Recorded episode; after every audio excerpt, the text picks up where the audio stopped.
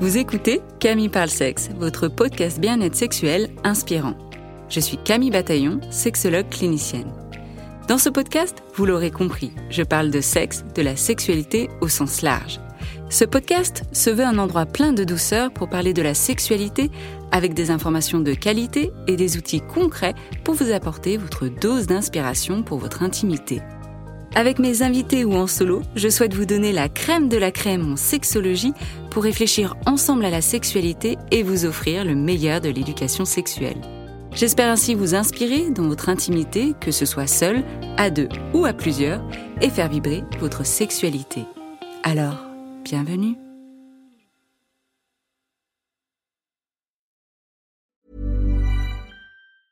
In the market for investment-worthy bags, watches, and fine jewelry, Rebag is the answer. Rebag is a luxury resale platform where each piece is carefully inspected by experts to ensure quality and authenticity. Use Rebag to buy and sell finds from the world's top brands, including Louis Vuitton, Chanel, and Cartier. Head to Rebag.com and get up to 15% off your first purchase as a member with code REBAGNEW. Shop today at Rebag.com. That's R E B A G.com. And use promo code REBAGNEW for up to 15% off your first purchase as a member. Hold up. What was that? Boring. No flavor. That was as bad as those leftovers you ate all week. Keke Palmer here, and it's time to say hello to something fresh and guilt-free. Hello Fresh. Jazz up dinner with pecan-crusted chicken or garlic butter shrimp scampi. Now that's music to my mouth. Hello Fresh. Let's get this dinner party started. Discover all the delicious possibilities at hellofresh.com. Cool fact a crocodile can't stick out its tongue. Also, you can get health insurance for a month or just under a year in some states. United Healthcare short term insurance plans, underwritten by Golden Rule Insurance Company, offer flexible, budget friendly coverage for you. Learn more at uh1.com. C'est un grand jour aujourd'hui pour cet épisode numéro 9 parce que c'est un épisode en anglais. Et oui, le premier épisode en anglais euh, sur ce podcast. J'essaierai d'en faire une fois par mois au moins avec euh, des sexologues, des sex coachs, des sex educators de partout dans le monde pour euh, vous offrir la crème de la crème en sexologie. C'est mon goal. Donc Cam Fraser, c'est un Australien, vous allez peut-être reconnaître l'accent australien. Cam est sexologue, sex coach et prof de yoga tantrique entre autres.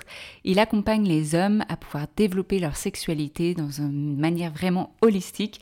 J'adore son approche parce qu'il utilise aussi des outils de la pleine conscience. Donc je suis fan. Et du coup, dans cet épisode, de plein de choses, je lui ai posé plusieurs questions. La première, c'est comment est la sexualité des hommes aujourd'hui? S'il y a une différence entre la sexualité des personnes gays et la sexualité des personnes hétérosexuelles, quels sont les big challenges euh, que les hommes rencontrent dans leur sexualité? J'ai aussi demandé, tiens, comment on peut faire pour que les hommes puissent s'ouvrir plus, montrer un peu de vulnérabilité dans leurs relations, pouvoir communiquer plus aisément sur ce qu'ils ressentent? J'ai aussi demandé comment pouvaient faire les hommes qui ont une baisse de libido ou une libido plutôt basse et qui aimeraient euh, bah, pouvoir la booster un petit peu. Et puis la question finale, c'était bah, qu'est-ce qu'ils souhaitent pour la sexualité des hommes? Je vous souhaite un très bel épisode et on se retrouve sur les réseaux sociaux pour en discuter. Bonne écoute. Hi Cam, welcome to the show and what a profile you have. Oh, thank you so much. Thank you for having me as well. I'm really excited. Yeah, well, it's it's a big deal because it's um it's my first uh, English interview for the podcast, and I'm very happy that you are my first English speaker as a guest. Um, so I know you since more than a year. Uh, I think I started to follow you on your Instagram page, and then I discovered your podcast, Men, Sex, and Pleasure. And what I appreciate about you is first you are a male sexologist, which I think it's still pretty rare. Um, so you're a male sexologist with a modern approach. So I really like that. And I think to talk about men's sexuality, uh, it's great to have an insight from a male sexologist and a sex coach. So my first questions to you is how is the sexuality of men doing today? Yeah, uh, that's a big question. So I'll try and uh, sum it up in my own observations. Uh, firstly, thank you so much for those kind words as well. Um, that's really, really lovely. Uh, what I notice is a, um, you know, I notice an over medicalization and an over pathologization of male sexuality in particular. I mean, sexuality in general, I think we've kind of over medicalized and over pathologized, but but male sexuality specifically, um, because of this idea that like m- male sexuality and, and men's sexual experiences are all around function, right? It's like mm-hmm. whether the penis works or not, whether the um, whether there is or isn't an ejaculation, whether there is or is not an erection, whether there is or isn't uh, sex drive there. It's all about um, whether there it's whether like a machine, whether it's working properly. Mm-hmm. And so we diagnose uh, dysfunctions, right? We diagnose problems, uh, and that's mm-hmm. very often how sexuality is treated in the West. In particular, it's like here's a, a problem that needs to be fixed and typically it's fixed with a pharmaceutical right? It's fixed with medication. It's fixed with especially with men right? Mm-hmm. yes very much so. So we see like the rise of viagra in the you know, late 90s early 2000s and now we're seeing things like um, premature ejaculation for example being treated with, with ssris with antidepressants you know low doses of that which i have a uh, an issue with. I don't think that that's a very uh, conducive thing to be doing for like sexual you know, exploration and, and, sexual experiences. So that's like what I see with male sexuality is it's like it's very much um, function oriented, and it's like how do we fix this dysfunction? I get that in messages from men every day. Like hmm. you know, uh, they ask me, uh, you know, I'm I, I, have erectile dysfunction, you know, and, and I want uh, to get and maintain an erection, and uh, like their their terminology, the way they talk about their their sexual experience is like I'm dysfunctional, I'm broken, and they've never been diagnosed with erectile dysfunction. They've never seen a clinician. You know that you you need to meet criterion to get that diagnosis, right? And so a lot of the guys that I talk to who say they have quote unquote erectile dysfunction don't actually have a clinically diagnosable dysfunction. They just aren't getting as reliable erections as they would like, right? And so mm-hmm. there's a a problem with our language there as well around male sexuality. So a really useful phrase that I learned from a, another um, male sexologist, actually. Uh, his name's uh, Chris Donaghue. He talks about erectile disappointment, for example, as opposed to erectile dysfunction. And so, yeah, makes more sense. Well, yeah, exactly. It makes a lot more sense because there's this uh, expectation that male sexuality has to look a certain way, right? It's um, you know you you can expand that conversation to like, well, that maybe comes from porn, it maybe comes from our peers, it maybe comes from the you know women who have the same stories about male sexuality that men do, uh, and so all these um, expectations about what a penis should and shouldn't do, and, and what male sexuality should and shouldn't look like, um, you know, create these unrealistic expectations. And you know, I get guys that uh, self-diagnose themselves with uh, premature ejaculation, for example, and again, that's a clinical diagnosis uh, you've got to meet certain criterion. And when I dig a little deeper, a lot of these guys don't have premature ejaculation. They just ejaculate before they or their partner are ready to, right? And again, we don't have the language to to describe what it is that we're experiencing. So um, all this is to say Oh yes, go ahead.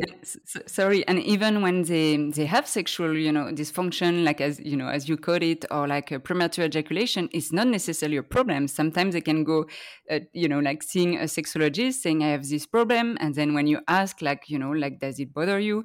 Not really. My partner, she kind of like it as well because she doesn't like when it lasts too long. So actually, there is no problem, and they just think that since men needs to last longer and for a long time, then they have a problem and a, and a sexual issue where, where uh, you know, where obviously they are very happy about their sex, their sex life.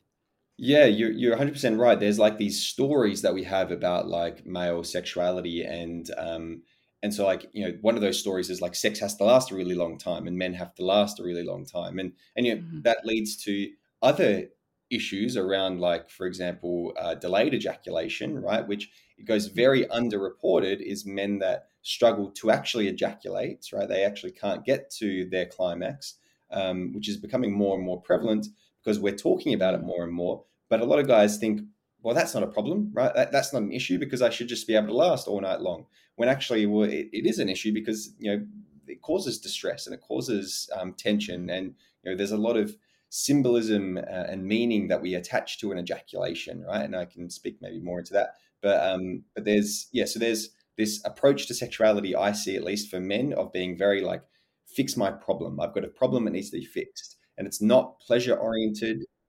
Yeah, fix with pharmaceuticals, fix with medication. So it's it's not you know it's not pleasure focused. It's not um, you know expansive and exploratory. It's just very like um, you know male sexuality is just straight and linear and narrow and you know not nuanced, not complicated. It's just like do this thing, get an erection, get an ejaculation, you know, roll over, go to sleep. Like that's how a lot of uh, people and men in particular frame their experience of sex.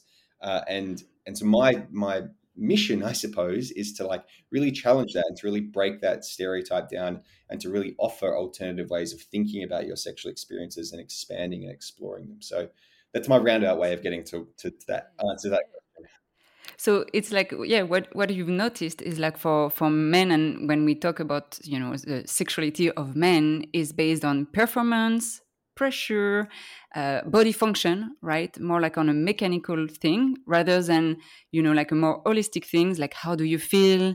Uh, what do you want also? Like how is your body feeling? Um, and pleasure wise, more than like I need to get an erection, I need to ejaculate, and I need to make my partner come as well. Um, yeah. Do you see any? Do you see any difference between the sexuality of straight men and gay men or what are the big challenges you know? Yeah i do see a little bit of a difference. I think there's a um, inherent sense of um, exploration and maybe even a, a sense of rebellion from like really heteronormative ways of experiencing sexuality that gay men because of their process of like exploring their sexual identity and having to come out kind of gravitate towards. Now, that's a very generalized statement, and I've, I've kind of like worked with um, predominantly gay, uh, sorry, predominantly straight men. Um, I do work with some gay men, and from my experiences, you know, working with these gay guys, they do seem a bit more exploratory. They are open to a bit more exploration. Something that they come up against is like really having to challenge that like penis centric heteronormative way of like you know uh, you know intercourse, I suppose, which is like penis goes in vagina, is like the very stereotypical way that we define sex. And so, because that is not the type of sex that gay men are having, right? Because there's no vaginas involved, um, they part of their their process of exploring their sexuality is like inherently challenging that really uh, stereotypical narrow way of defining what sex is. So I think that's the, the major uh, difference that I kind of see. Um, there is a um, there's a bit more exploration of of bodies as well. So um, you know, a lot of a lot of straight dudes that I work with, and and from my interactions with straight guys on the internet, and you know, I'm I'm straight as well, so I can speak from experience. There's fear and reluctance and resistance to exploring their body, and the Why reason?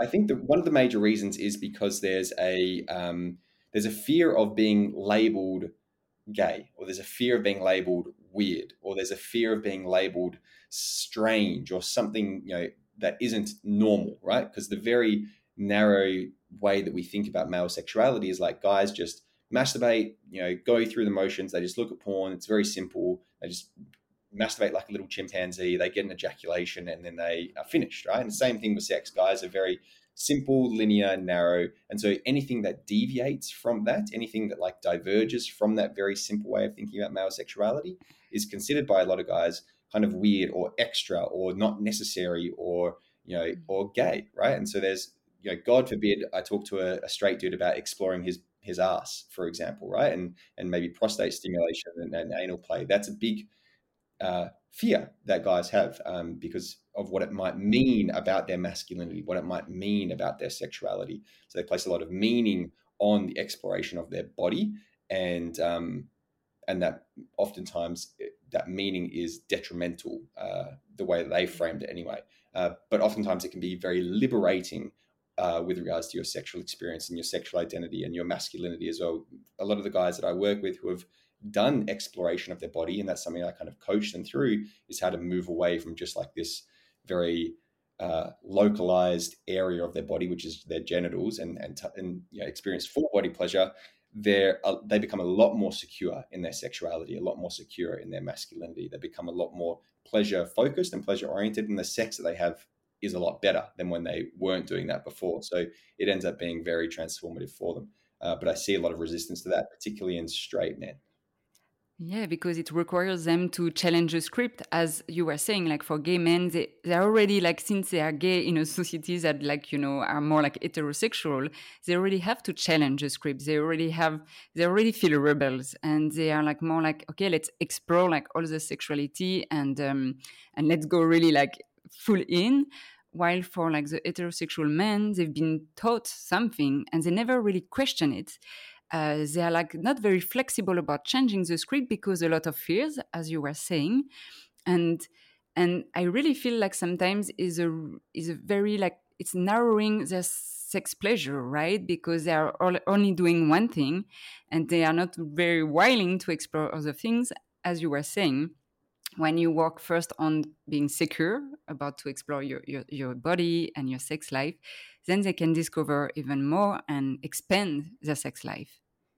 Yeah, very much so. I think there's like so much. Um, you know, I'm a big believer that that sexuality is inextricably linked to who we are as human beings. You know, like our understanding of our sexual self and our sexual identity informs the way that we show up in the world, right? Like the way that we interact with with everyone, really whether it's a, a family member or a lover or an authority figure or a subordinate, like whoever we are interacting with, our understanding of our sexual self um, plays a part in all those relationships. And so if there's like this part of our identity, this part of ourself that we feel a lot of shame about, or that we haven't fully explored, or that we don't really understand, we don't have a robust understanding of, then that's impacting all of those relationships. And so, like, my um, belief, I suppose, uh, is is like if I can help men really explore and understand their sexual self, that'll then not only you know create a better relationship with their own body and their own self, but that'll extend then to you know a better relationship with their partner, maybe a better relationship with their kids, maybe a better relationship with their community, and they'll interact with the men in their life a little bit differently. They'll interact with the women in their life a little bit differently because they're understanding boundaries, they're understanding consent, they're understanding pleasure, they're understanding you know, what turns them on and how to ask for those things and when to say no and how to listen to no and how to respect no and things like that. So um, that so I, I definitely think it, it, it's this ripple out effect, and I, I've definitely seen that a few times with with some of the clients that I've worked with when I check in with them about how they're relating to the people around them. Um, but that's my grandiose vision: is we can change the world if we start to just like work on sexuality a bit more. But I completely agree with you because uh, sometimes we just think that sexuality is just a, a, a little box, a check box in our life, while actually, you know, when we work on our sex life and understanding better what we like, what we want, our boundaries, uh, what we don't like as well, and how to communicate about it, it also implies that it's, it's going to be the same also in other aspects of our life, right? We're going to be able to communicate our boundaries also at work, in our family, with our kids. I mean, it has a lot of impact. And about communication, as you were saying, um, what I see in consultation, and you will tell me if it's the same for you, but mostly in consultation is women who come, you know, on, on, during sessions, or if it's a man, it's a man in a relationship. But I don't really see um, single men coming to take care of their sex life because it just feels like they don't care or they don't take care of their sex life.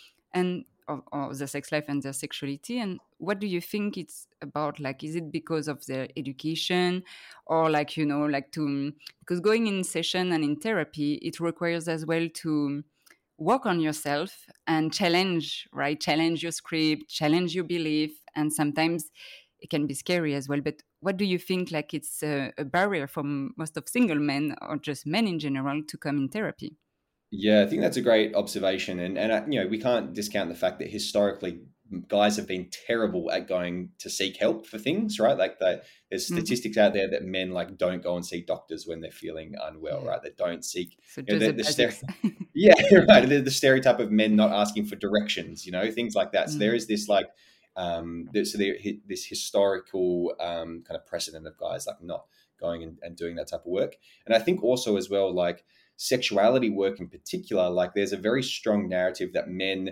need to be knowledgeable and assertive and like have sexual prowess, right? And to admit that you uh, well, I guess like to, to go and, and seek help for sexuality is to kind of admit that you don't know everything, that you aren't maybe as sexually powerful or as uh, has have as much sexual prowess as you maybe thought that you did, or that you you know do need some help in the you know, in the sexual department. And so um, th- that's the bane of my life is getting men to come and seek help from me. And, I, and you know, I often think there's how you do that. Huh? I know there's a because it, it's interesting, right? Because like I have some guys who are like really looking for a male coach to work with, or you know, a male practitioner to work with, because it's like they find it maybe easier to talk to someone who can relate to their experience.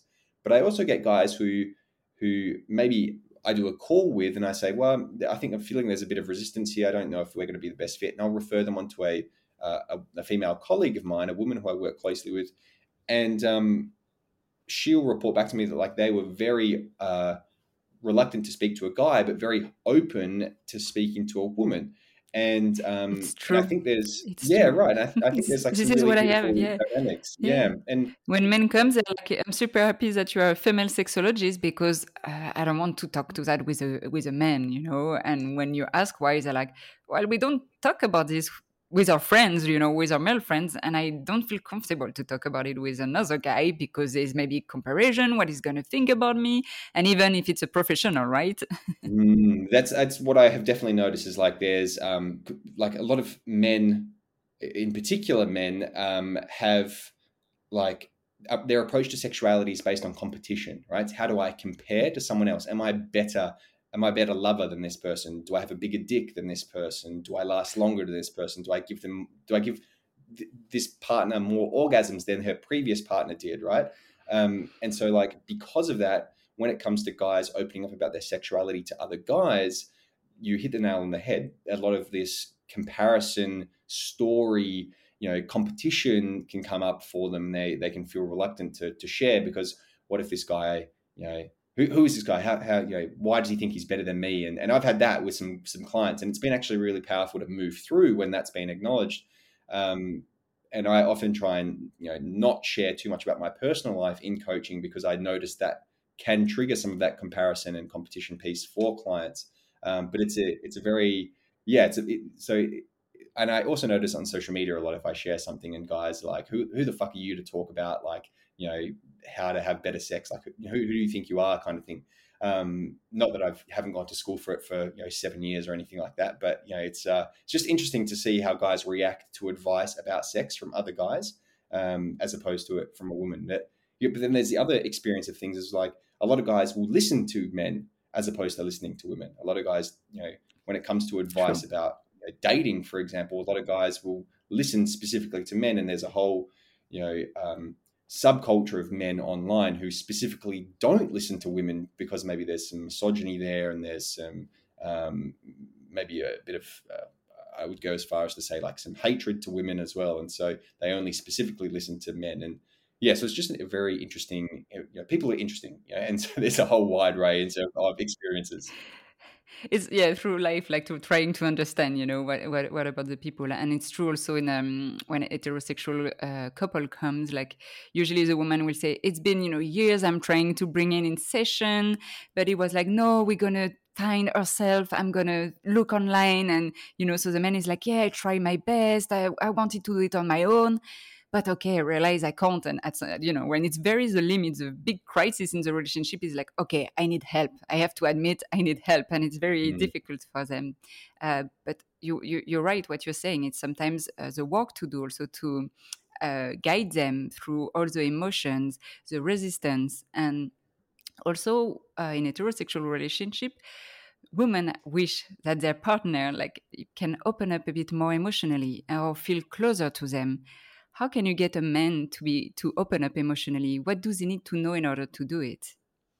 Yeah i, I um something you said there reminded me of like something that i try to say often which is people seek help either out of a place of desperation or inspiration right? And so a lot of men will seek help from a place of desperation right? Like it's i've tried everything. I've bro- things are broken. The straws broke the camel's back. I don't know how to fix things. And so i really try and um, so th- those clients will reach out, but what I really try and do is like encourage people to reach out from a place of inspiration as well, right? It's like, oh wow, I learned about this thing. I learned about multiple orgasms. That sounds incredible. I'd love to learn more about that. Like, can you teach me about this? And those are really like, I mean, I love working with all my clients, but the clients that are working from a place of inspiration are like joys to work with because they like want to learn and there's like this inspiration to like learn something new and to explore things. So um, that was something I, because I they're already in a good mindset. I feel like they're already in the right mindset. So yeah, they come with the right mindset already because they are motivated, they are inspired, and they can, you know, they're like just they are hunger like for having a lot of information and trying new tools and discovering. Versus when it's already desperation, they're already like pessimistic, and sometimes uh, sadly it's already too late because there's a lot of frustration, a lack of communication, and it can take a lot of time and effort um, to make the relationship great again. So, um, so yeah. So how can you? How do you help men when they come to you? And is it first? Is it a desire from men to be more? Um, to open up more emotionally, or it's more like a request from their female partner? Yeah, I definitely notice a bit of bit of both. It's probably about 50-50 uh, in the work that I do. So I get single guys working with me and I get guys in relationships. Um, and you know, to, tie this into the question that you asked before, like how can we how can we encourage men to open up a bit more? Like part of that is like encourage them to go to therapy, encourage them to go and seek coaching, encourage them to speak to someone who isn't you. Um, you know, a, a lot of uh, times men in relationships when they do start to open up, because this is the only person in their life that they feel comfortable opening up to, will then start to like unload everything onto their partner, and um, and that's not you know a healthy dynamic either, right? We we don't want to go from stonewalling and not opening up at all to unloading everything. Uh, we want to find a happy medium where, uh, and, and that happy medium, at least in my opinion, is is struck when you have a third person that you can go and speak to. A minimum of a third person you can go and speak to. Mm. You know, it'd be great if you had a support network of people, but at, at least one other person in your life that you can like have a conversation with about what's going on for you. And you know, that's where a coach or a therapist or someone comes in. Um, and you know, people have this misconception that you need to see a coach or a therapist because something's wrong and you need to fix it, um, which is you know from that place of desperation. But you can go for for maintenance. You can go for you know upskilling. You can go for learning something new. It doesn't have to be because something's wrong. Um, so that's especially true for like couples as well. Like there's this idea that oh, if we see a uh, a relationship counselor or we see a sex coach, it means that something's wrong in our relationship, and that doesn't have to be the case yeah yeah it doesn't have to be that you have a problem. It can be just because you want to learn something new and you want to try you know um, explore a new avenue of, of your relationship.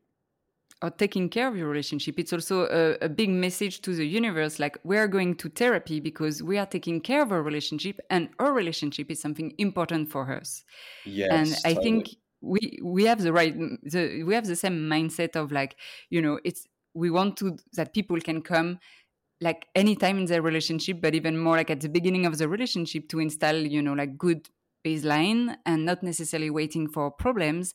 And when they have the right tools they can also um, face better the challenges that they're having in relationship and seek help more easily as well because it's something with that there's no shame or no guilt because they know like okay we are taking care of, taking care of a relationship and it's something something important for us. Mm, i 100% agree. And and to like give your listeners some specific things that they can do if they've got a male partner. Um, these are very generalized, I, I admit, but um, I found them to be useful in my work. And because I get a lot of women ask me, like, how can I get my male partner, my husband, my boyfriend to I'm sure. So, so here's my generalized suggestions. Um, the the first is um, if you're going to have a conversation with him about something, my my initial suggestion is have that conversation when you're doing something physical together. So when you're going for a walk together, or when you're going for a drive together, or if you like going bike riding, maybe when you're having like a little bike ride together, or whatever it is. When you're, I, I used to, I, I play football, play soccer, and so I would kick a soccer ball around with my partner, and we would have a conversation at the park, and just you know whilst we're kicking soccer ball around. And the reason why I suggest that is because it's a really simple but useful way for getting men out of their head and into their body right? It kind of snakes past that over analyzing, like, oh, what if I say the wrong thing type of whatever could be going on for him and helps him just But can you do two tasks at the same time? yeah, well, yeah, well, that's the that's the idea. Like they don't really like you know that's the stereotype. It's like they don't really they don't they they are focusing on the acti- activity, and so like the the free flowing thoughts are able to to come out. They don't stop themselves ah, from saying something because they're focused more on the physical aspect of it, and it gets them into their body as well. Um, so that's that's a very simple practice. You know, just go for a walk and have a conversation throughout the walk, as opposed to like you know we need to talk and sit down across from the dinner table at them and and you know like an interrogation or a, or a police interview you know and um, and and kind of staring them down uh, the other suggestion that i have is um, is it's kind of like uh, two suggestions here i suppose but like um, you know ask a question and um, and give him space right? So some people call this like the 30 second rule like ask a question and then wait 30 seconds for an answer. And then even wait like after you've counted 30 seconds in your head wait another 30 seconds. And there's a, a woman by the name of alison armstrong uh, whose work I, I, I like. I don't like everything that she does but i like this idea of um, her analogy of sending the bucket down the well. So give him time to like send a bucket down the well you know uh, fill it up with water and and pull it back up and let him pour that you know the contents um, out and, and share his, his feelings so to speak. Uh, so you know give him a bit of time. And in relation space. to and, yeah exactly and, yeah. sorry to, to cut you. Is it open questions or like closed questions? Like uh, you know it can be like a yes no answer or it has to be more elaborate? I definitely suggest open questions, like you know, closed questions, like a yes no answer is like you know, really good for like finding out specific things like did you do this or did you do that? But when you're you know talking about feelings you know and this is just a very simple you know micro skill from counseling it's like open end questions can allow him to have a bit more to say right? As opposed to like you know a closed closed question. Um, and my um, my follow up to that i suppose would be um, if he does share something um, because we can get excited that he's sharing something, right? We can get enthusiastic of like, oh, thank God, he's like, um, we can tend to jump on him then with extra questions, right? And we can start to go, you know, oh, tell me this now, tell me this, tell me this, and that for a lot of guys that aren't used to talking about what's going on for them internally, that can get overwhelming. So, um, you know, kind of hold your tongue a little bit when it comes to like asking questions. I, I know it's exciting and can be, you know, like, oh, thank God he's finally opening up. I, I can ask all these questions. Um, but like I said, that can get a little bit overwhelming. So um, so give a bit of space. Know, it's essentially it's holding space for him to be able to like, okay, what's right. coming up for me? I've got a bit of time to process this. So, you know, I'm not going to get bombarded with 50 questions after this um, about this particular thing. Uh, gives him an opportunity to like share um, and, and and yeah, have it well received. And you know, related to that as well is like, and I do this still, so I, I'm I'm mindful of this. Is like if you ask a question, and it's hard not to do, but but try not to have the answer that you want in your head when you ask that question as well, right? Because when we do that, especially if we're asking a question that's like quite sensitive and it's like about the relationship or it's about the sex that we're having or whatever it might be, oftentimes we're looking for a particular answer. And uh, if we don't receive that answer from our partner, if they say something else and we go, well, that wasn't the answer that I actually wanted, we can get maybe a bit defensive or we can get a bit um, uh, critical about their answer, or we can go, uh, we can maybe get a bit frustrated or agitated by what they've shared um, because it wasn't exactly what we were looking for. So, and that's very easier said than done, I must say. Like you, you yeah. it takes it takes a skill to be able to like suspend that judgment, right, and to just allow what's coming up to come up. Mm. And and then also because if you are like already in your mind like wanted a certain type of answers, you are not a good listener because you are not paying attention really of what the other one is saying. Yeah, very much so. Yeah, you're already thinking about you know this particular answer that doesn't hasn't even been said yet, and where that conversation could potentially go.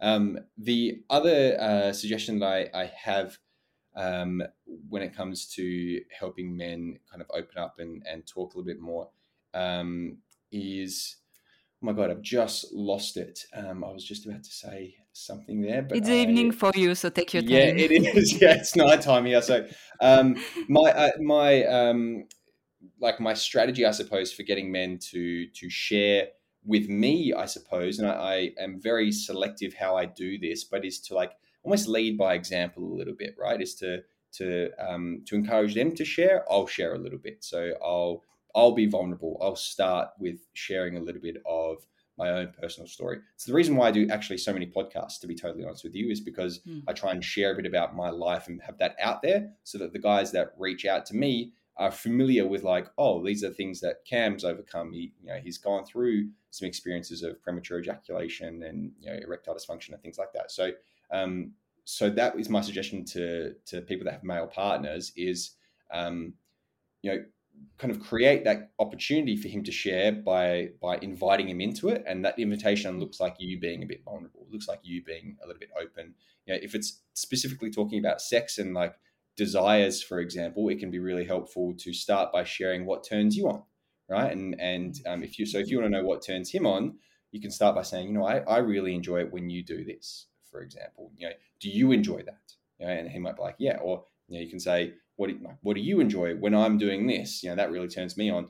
What do I do that really turns you on? You know, and, and so you can kind of foster that vulnerability and that safety um, and that courage, right? Because it is it's a courageous thing to do to kind of speak up and um, admit what turns you on and share that with a person. Um, it's a it's a you know, very intimate part of yourself that you're sharing with them, so it does require you know I, I like Brene Brown's kind of definition of vulnerability and risk taking and um, and you know the courage that it takes to do that. So uh, so yeah, creating a space by like leading by example is kind of the the the analogy that I think of is like dive into the water first and reach out a hand to your partner and say, "Come on in, the water's fine."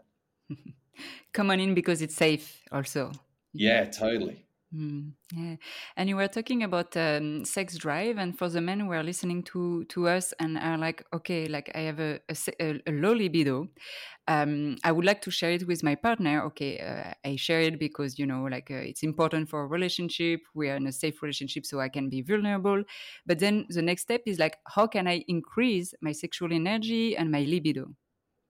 Yeah, so um, you know, sex drive and libido is an interesting one because it's you know the the term sex drive is like not entirely accurate, right? Because we don't necessarily have a sex drive in the sense of like our other drives for hunger, for example, or for thirst, right? Um, you know, we we're not we're not going to die if we don't have sex. You know, like like we would die if we don't eat. You know, so the the idea of sex drive is a little bit um, uh, Except a if all humanity is not having sex, we're all gonna die. yeah, so from a no future. biological essentialism perspective, yeah, where where we might, you know, our, our genes might not be passed on. Um, but yeah, so so um, something to like be mindful of is is um, desire, right? So instead of talking about libido, it's talking about desire, right? What's your desire to explore pleasure, your desire to be intimate with your partner, your desire to masturbate, your desire to have sex. Um, and so desire is a lot easier to work with than as opposed to like sex drive, which is this elusive like you know, are we talking biological drive? Are we talking, you know, psychological? What, what are we talking about? Um, so desire is what I like to work with. And, you know, when it comes to desire, it's important to recognize that there's kind of like two main experiences of, of desire. There's spontaneous desire and there's um, responsive desire. So spontaneous desire kind of being, you know, uh, the desire to have sex that just kind of comes out of the blue. Like, whoa, I'm horny now and I want to do something about that. Uh, as opposed to responsive desire, which is like, uh, doing something intimate and you know so starting to kiss your partner or starting to give them a massage or maybe even getting a massage your partner comes and starts to nibble on your ear and um, by virtue of them doing that or you doing that you go oh this is turning me on. Oh i'm i'm i want to do something you know more with this you know? And so it's where uh, desire comes after starting to do something physical. And a lot of times you know we frame desire as spontaneous and that if we don't have spontaneous desire then something's something's wrong with us uh, and so Especially with men. This is what we expect from men. Hundred percent. Yeah, you're totally right. And and there is some like statistics to suggest that men on average experience more spontaneous desire than women do, but that's not universal at all. And so um, and so one of the suggestions that I have to uh, is you know because I work with men explicitly, um, the suggestions I have to them is like cultivating a like a pleasure practice or a self pleasure practice and uh, you know, I frame it for a lot of guys. I use a lot of sporting analogies because it tends to help. I frame it like going to the gym. So like I, I speak to them about, you know, you know, are there times that you don't want to go to the gym? And they're like, fuck yeah, there's there's times that I just can't be bothered going. I'm like, uh, so well, do you go anyway? And like, yeah, I go anyway because you know, I'm like, well, why do you go? Because you know, I know it makes me feel good. I know it's good for me. I know that you know, at the end of it, I'll be thankful that I did it. You know, it's part of my routine. You know, I, know, have discipline and integrity with that. And so I'm like, okay, all those same reasons are very valid and applicable reasons to do a self pleasure practice, right? Where, you know, there'll be times where, you know, and I, you know, within self pleasure, I encourage them to do like 20 minutes of touching their body, slowing down, breathing. Maybe it involves a little bit of porn, maybe it doesn't. Yeah, it's just an exploration of like what turns them on and what feels good, right, in that moment. Um, I don't use the term masturbation very often because it's got a lot of baggage, it's got a lot of negative connotations to it. And self pleasure for me feels a lot more broader. And it's really, as the name suggests, what you yourself find pleasurable. And that may or may not include genital stimulation. So, um, so I say, like 20 minutes a week and and oftentimes I'll I'll get them to expand on that and start to do maybe two 20 minute sessions a week, three 20 minute sessions a week. Um, but the idea is like do something that feels good in that moment, and that could just be sitting there and maybe just holding your body. It could just be breathing. You know, the act of breathing feels really good. It could be going for a walk and noticing the senses.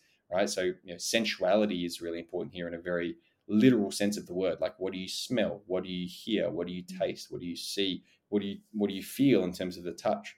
Um, and so like getting them to explore that and and you know specifically like explore that in a way that feels good for them is um, really helpful for them exploring like the the responsive side of desire right? And so they start to do something in their self pleasure practice like whoa this is actually really enjoyable. This feels really good. And it starts to diversify their experiences of pleasure. Starts to diversify their um, the way that they notice their arousal.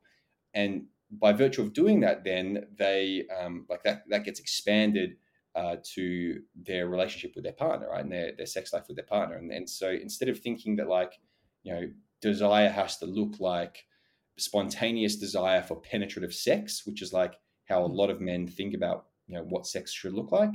Uh, it starts to then broaden their horizons when it comes to like how they can intimately connect with their partner or sexually connect with their partner, how they can like explore their sexuality with each other.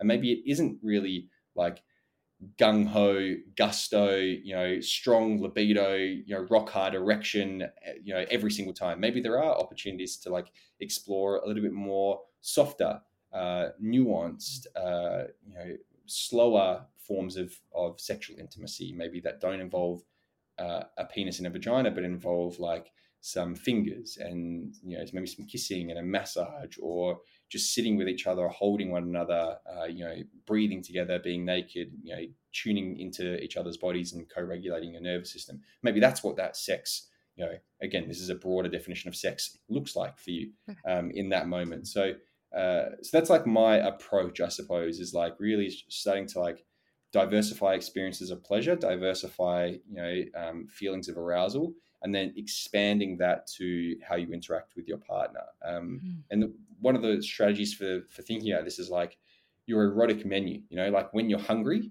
you choose from your menu a dish that you want to eat, uh, and when you're horny, you choose from your erotic menu a dish, you know, quote unquote dish that you want to eat. And for a lot of couples, for a lot of people in general, there's only one dish on their erotic menu, right? And that's penetration, it's intercourse. And so, and it can be quickly boring for most of the people, right? Especially women also. Right. So imagine if you're eating like that one meal from your menu for the rest of your life, right? Every time you're hungry, you, you only have this one meal, and it might be a, it might be your favorite meal, right? It might be the the the the best meal that you've ever had. But if that's the same meal that you're having every single time that you're hungry, like you said, it gets boring, right? But there, you know, some other things that might you know be problematic is that it, it might be something that you are really hungry for, but your partner's not really hungry for. Or it might be something that your partner's really hungry for, but you're not really hungry for. Or, you know, it might be uh, you might your partner might only be a little bit hungry, and this is a really big dish, right? And uh, and so it's maybe it's a bit too much for them, or vice versa. You might not be super hungry, but you just want to nibble and just want to pick at something, and your partner might be really really hungry. But if you've only got this one dish on the menu, you're starting to compromise, right? Uh, and that leads to be, people people crossing boundaries and people maybe you know uh, putting up with things that they don't necessarily want to do or doing things that they aren't necessarily into. Um, you know and, and, it doesn't allow for a multitude of different experiences. So adding things to your erotic menu is the way that i go about this. And i've had clients you know draw up their menu their erotic menu. I get them to a3 sheet of paper and they take photos of them and their partner and they find pictures from the internet and they they draw it all up and they they have this thing that they can you know, kind of arts and crafts together with their partner. Um, but it can just be a mental exercise, right? It's just like adding things to your repertoire of sexual experiences. Like, what are some other things that you can do that have your sexual needs in mind that you and your partner can do? Yeah, and so we can see like communication is very important because if there's this menu and nobody is talking about the menu, we just think, oh, everyone is happy about the menu and we are not talking about it. It can lead to frustration as well and having a very Uh, having like a not satisfying relationship and what you're doing in your work with them is to think again about this menu to add new things as well and to especially add things that they could love no matter like what other people are saying or what society is eh, are expecting from them.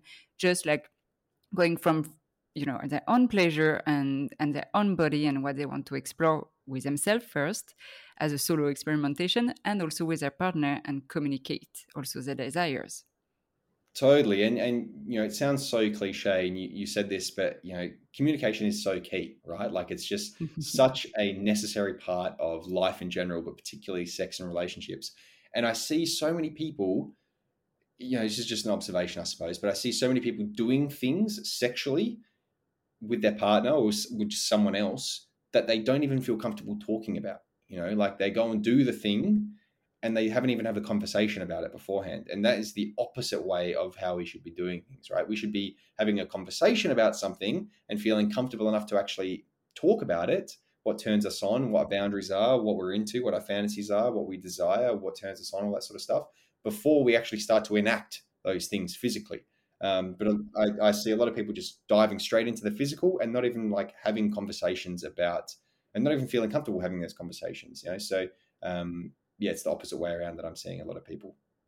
So it's to think and then we can act. But usually in our society, we act and then after we think about it. And then sometimes it's too too late because you know sometimes our body boundaries have been crossed or we we are not sure about what we like and we do things that we don't necessarily like, necessarily like. But we need to talk about it before going into action.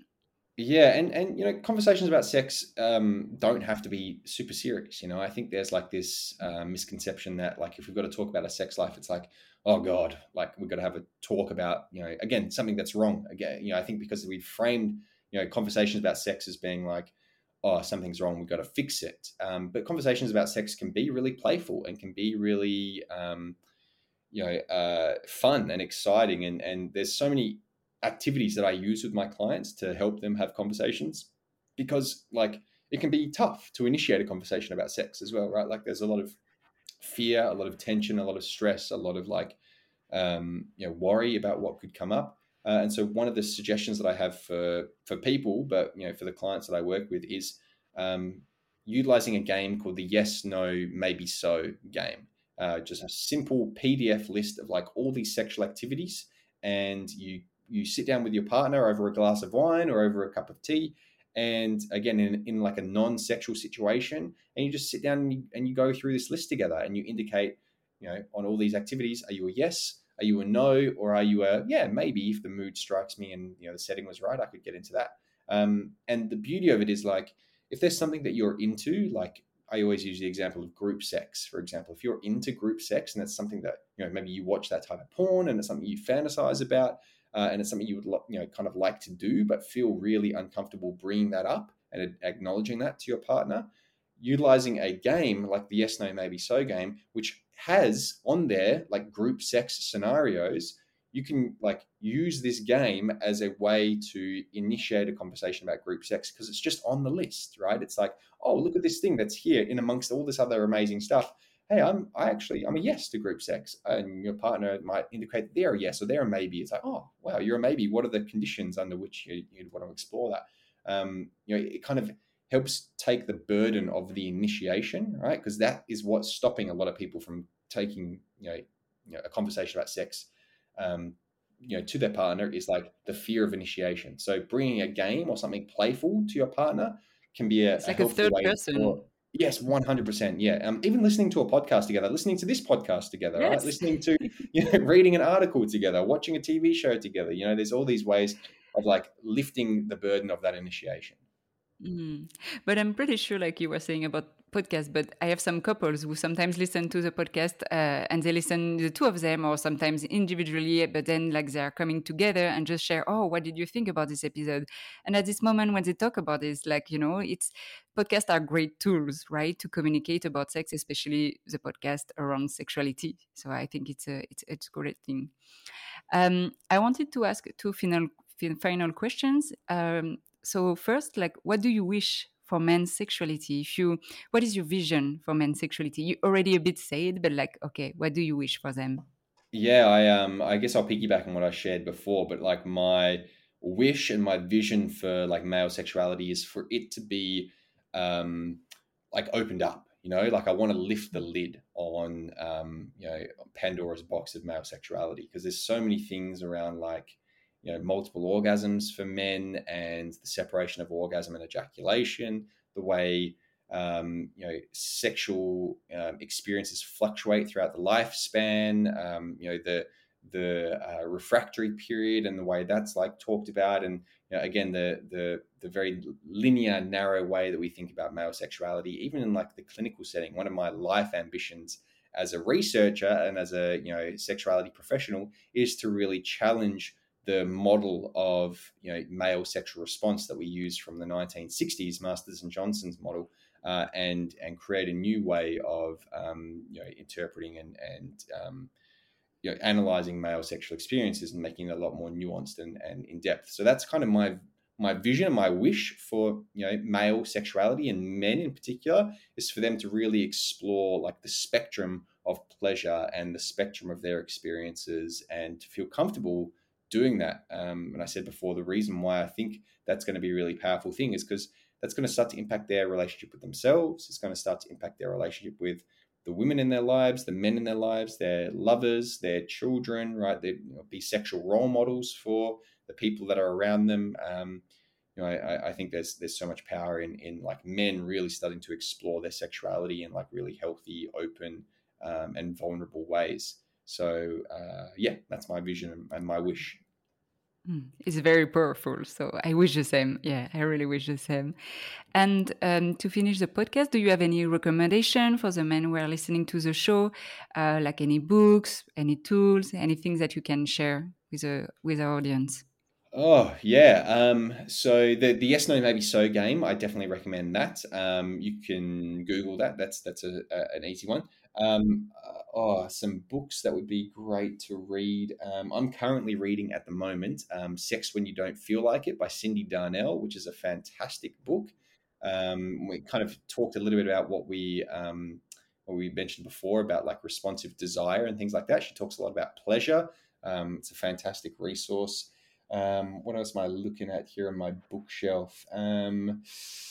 Uh, off the top of my head, something along the lines of like, um, you know, there's a, a fantastic uh, book uh, called um, Mask Off by J.J. Bola, who's a um, he's a, a, poet from um, the UK, and he talks about like men's mental health, and he talks about like uh, his book Mask Off is a reference to like the masks that we as men tend to wear. And so some of those are masks around sexuality. Like, what does it mean to be a sexual man? I kind of alluded to that before. It means like being powerful and dominant and assertive and in charge and things like that, which, you know, causes a lot of issues for men and for the people that they have sex with um, because no one's really educating people around sex in a really healthy, pleasure positive, sex positive way. And so it creates a lot of issues. Um, so, yeah, Mask Off by JJ Bola is a fantastic little book. Um, and yeah, there's heaps of other resources out there. If people want to know, they can reach out to me and I can I can share things. Exactly. We're going to put all the resources and all your information also on the note of the episode. If people want to reach you out, uh, please do not hesitate because uh, Cam is doing a, a, great, great job, a great work, so it can really help uh, your sex life. I will put also the book references. Uh, and you're right. Sometimes we put men in the box and they put a mask on, so it's very interesting to understand the, what's happening, you know, in our society about uh, men's sexuality.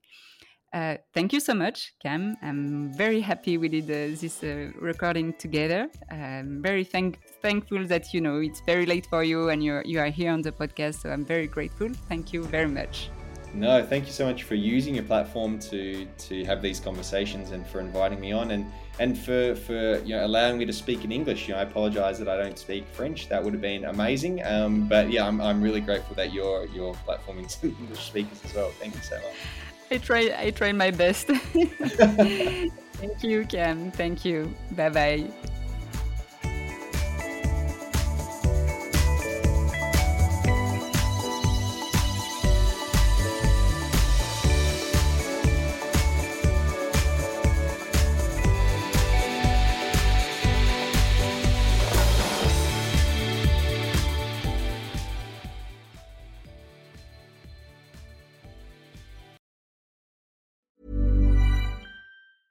Ever catch yourself eating the same flavorless dinner three days in a row? Dreaming of something better? Well, HelloFresh is your guilt-free dream come true, baby. It's me, Keke Palmer. Let's wake up those taste buds with hot, juicy pecan-crusted chicken or garlic butter shrimp scampi. Mm. Hello Fresh. Stop dreaming of all the delicious possibilities and dig in at HelloFresh.com. Let's get this dinner party started.